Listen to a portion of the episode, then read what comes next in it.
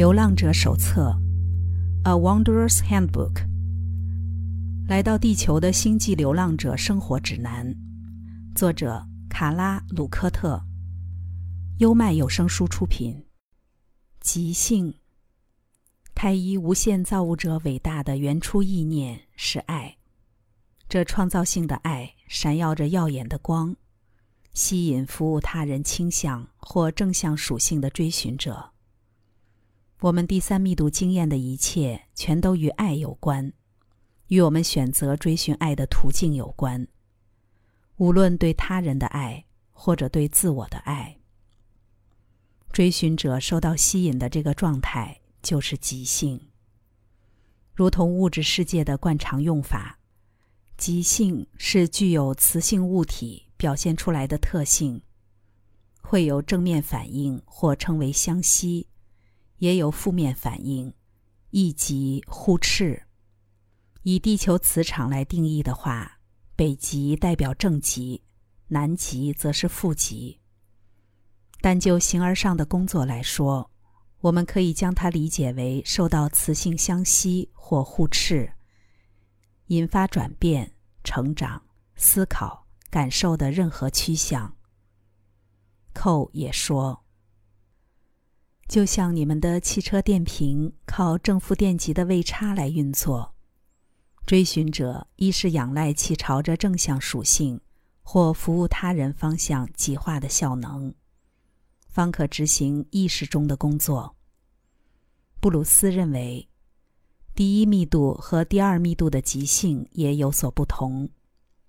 电力极性与磁力极性的差别在于维度，电力是一维的。而磁力是二维的。你可以粗略地把电力类比为第一密度初始极性，磁力就是第二密度极性。此外，布鲁斯喜欢用二分法来形容极性。我通常用二分法区分两个对立的段落或观点，取代极性。极性强调两端而非对立。虽然我可以理解 Ra 试着处理服务自我和服务他人这第三密度的大抉择，但我不喜欢“即兴”这个词，它太过物理了。你也知道，在奥秘学和形而上学的领域中，每一个读者对每一个词的解读都不尽相同。文字真是个狡猾的东西，尤其当我们试着把它用在和原始定义不同的地方时。好比即兴，我继续和我的科学家朋友布鲁斯对话。我认为即兴的重点在于相吸，而非互斥。我认为服务他人会吸引良善，但不会被邪恶嫌弃。布鲁斯回应：“也许你应该用吸引和排斥来思考，而不是带有情绪意味的嫌弃。”一个在灵性上受到善良吸引的人，自然会被邪恶排斥。我要特别提出，这不只是磁性，而是一种共磁性。善与恶都会互相产生排斥或吸引。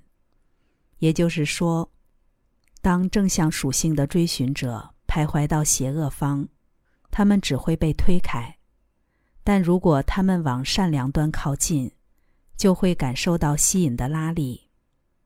当然，同样有人会受到邪恶吸引，它是双向运作的。服务他人者朝向善极，服务自我者朝向恶极。什么是善？什么是恶？这两个字只是角度问题。服务自我 （service to self） 认为的善，对服务他人。Service to others，来说就是恶了，反之亦然。还有另一个好朋友丹娜，她和我都想着，相同的四个字母可以拼出生活 （life）、面纱 （view） 与邪恶 （evil），很有趣的小事儿。形而上的词集是善与恶，词集的某一端吸引我们。我们也借此获得极性，如同在电镀城市中化学元素会受到阳极吸引，想要经验和分享造物者之爱的渴望，让我们也向着爱的天然磁石靠近。在生命和爱的学校中，当我们还是新生，我们就像软铁一样会被磁铁牵引，但并不持久。然而，若我们一次一次选择爱代替恐惧，付出而非索取，我们将逐渐赋予自己永恒磁石般的状态，不再只是单纯的磁化效应。我们的意识内工作也会变得容易许多，但这项成果得花上很长的时间。我们在第三密度做出的道德选择还不是终点。唐询问 Ra。发问者：昨天我们说到，不管有意或无意，当个体选择了服务他人或服务自我的途径，区隔就会产生。这也带出一个哲学问题：为什么要存在区隔？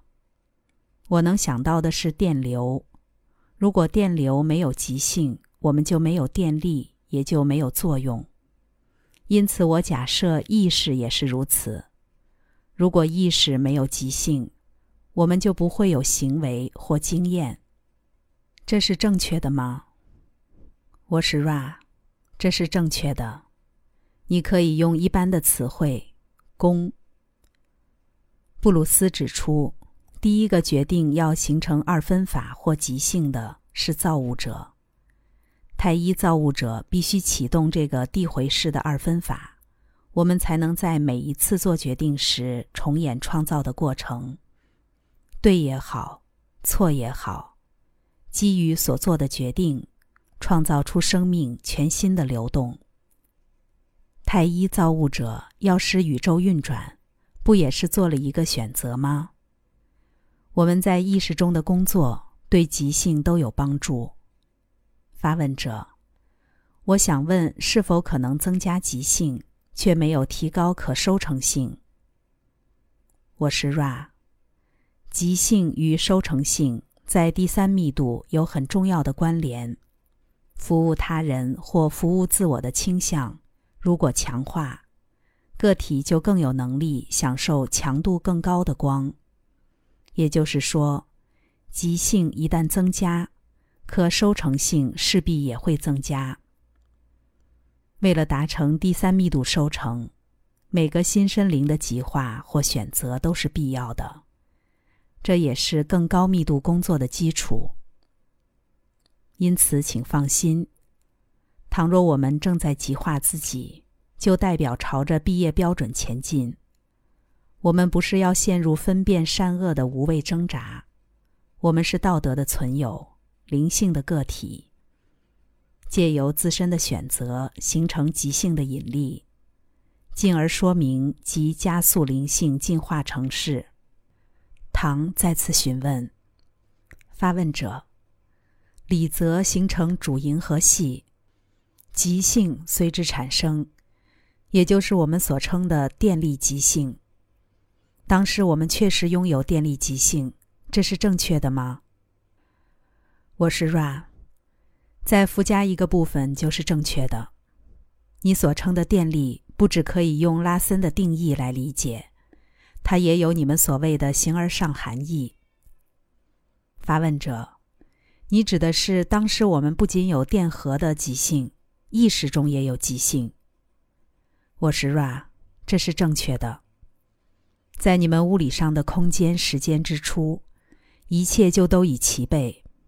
意识复合体的功能就是开始利用这些物质素材换取经验，进行形而上的极化行动。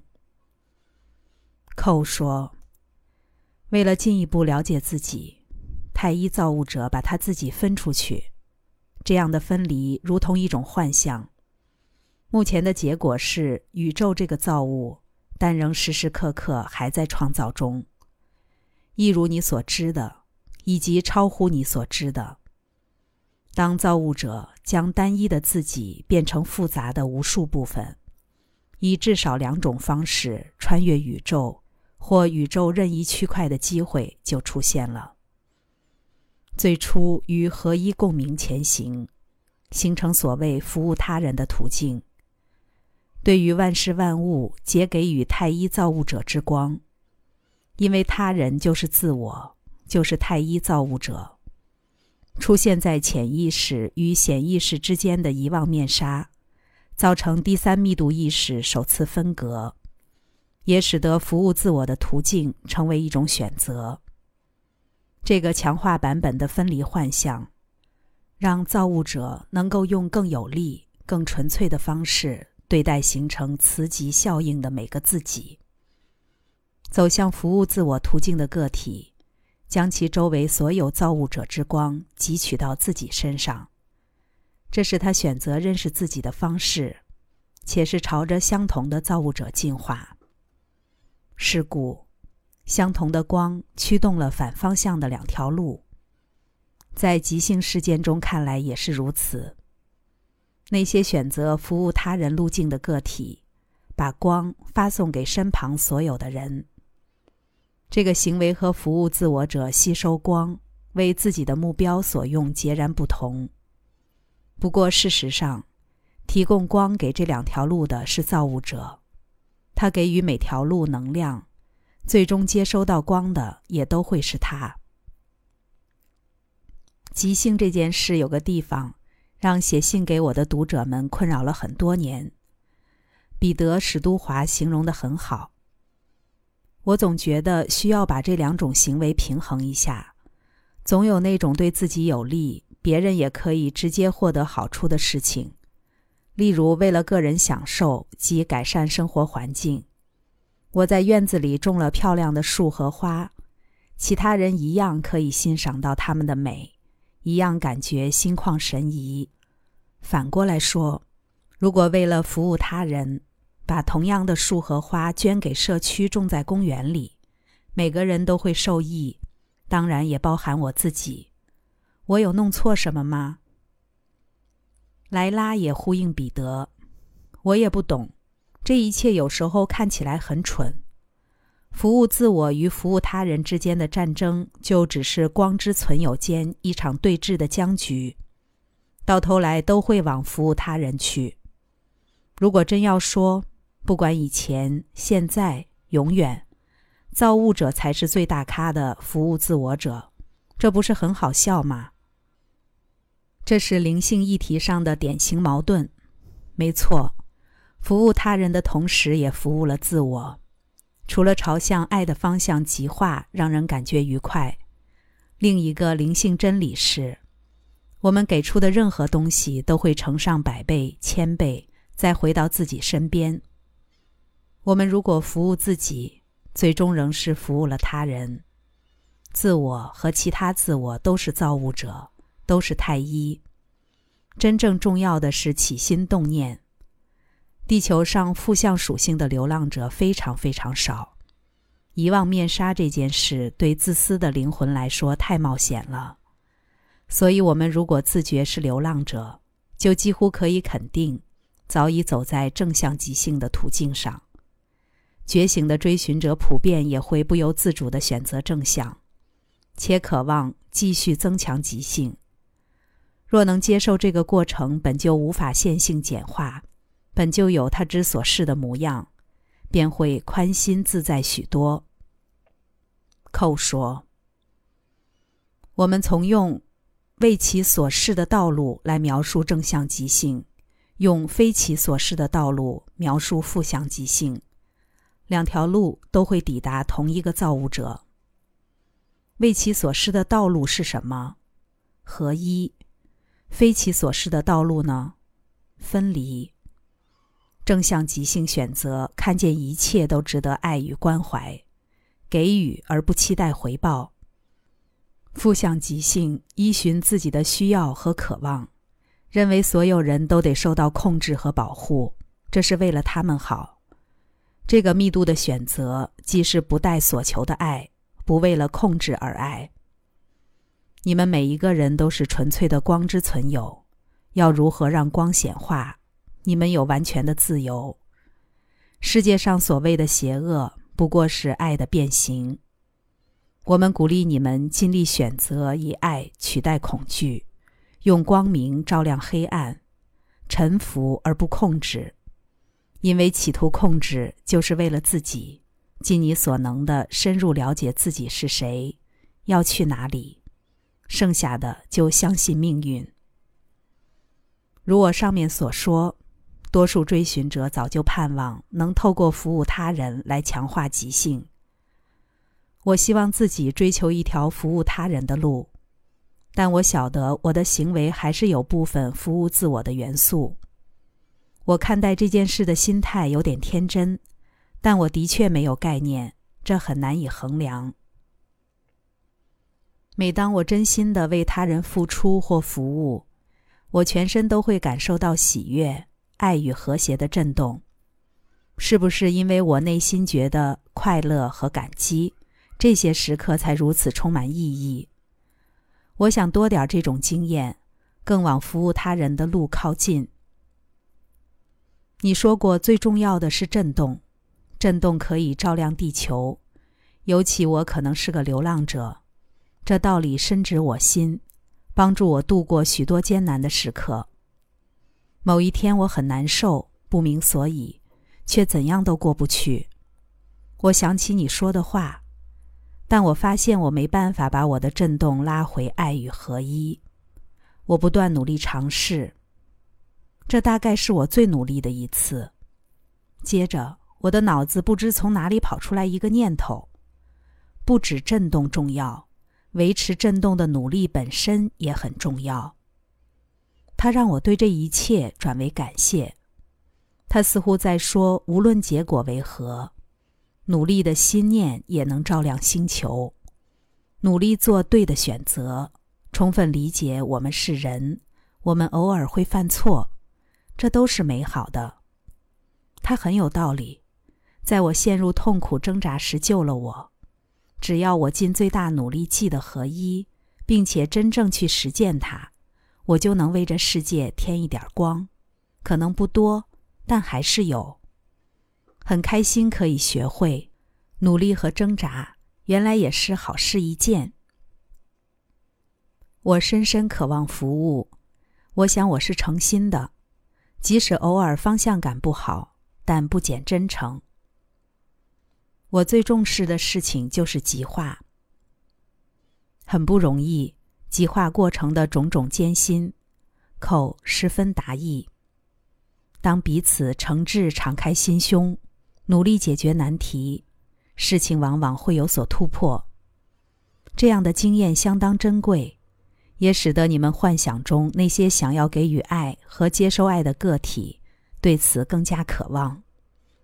持续这般的渴望，以及付出相对的努力，就能建构形而上或心灵的力量，像是储存在电池中的能量，在你朝向正向极化之时，就能派上用场。我们越关注学习或灵性进展的状态，极化行为就越能传给深层心智强烈的讯息，因此也更容易发现内在的黑暗面比正向极性还要显著。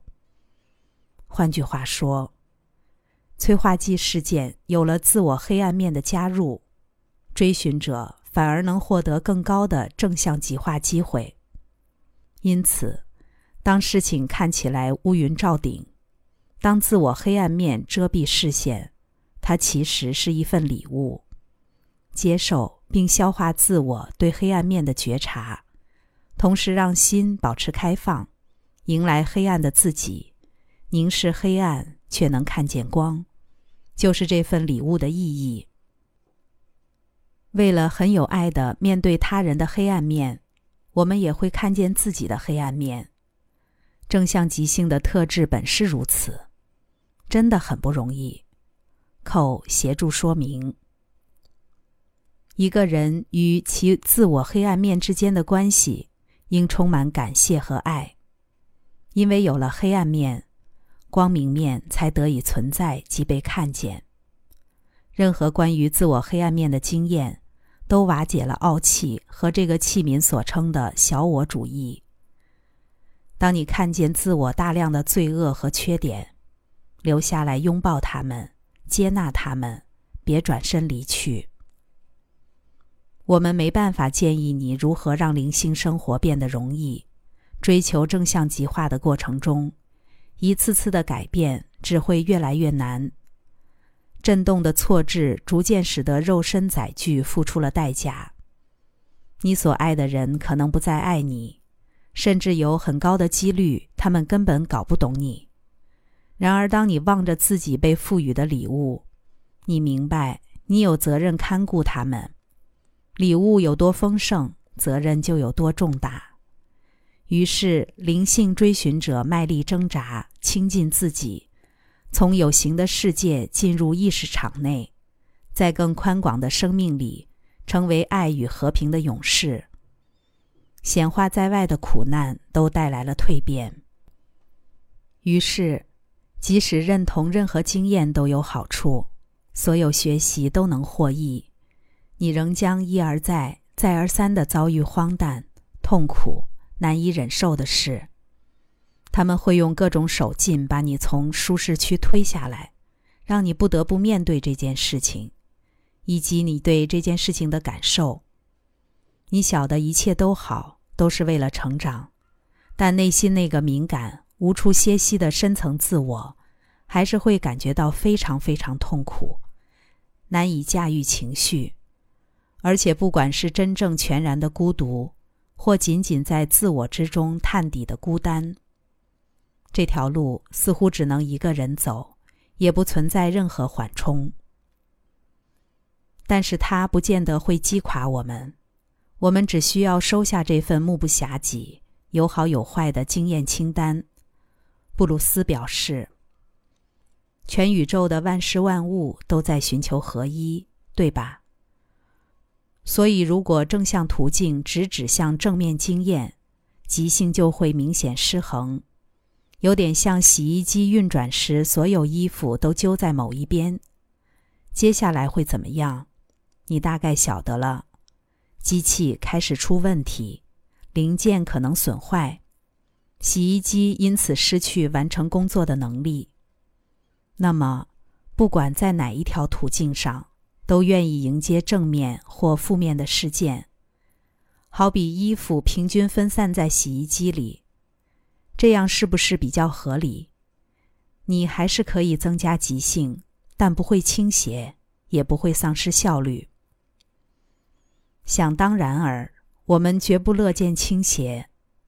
此外，布鲁斯在提出，青少年在建立个性的阶段，比较倾向服务自我。但愿不会就此定型。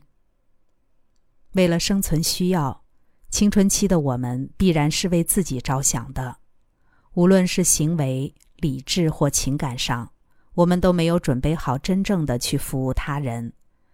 直到我们对自己是谁、能做什么有了妥切的了解。青少年阶段的服务自我，就是用来发现自己。一旦了解自己，我们才能明白自己可以给予他人什么。唯有这个时候，我们才确实成为服务他人者，而且是有意识的。刚才带来的是《流浪者手册》第六章“即兴”上集。优麦有声书出品。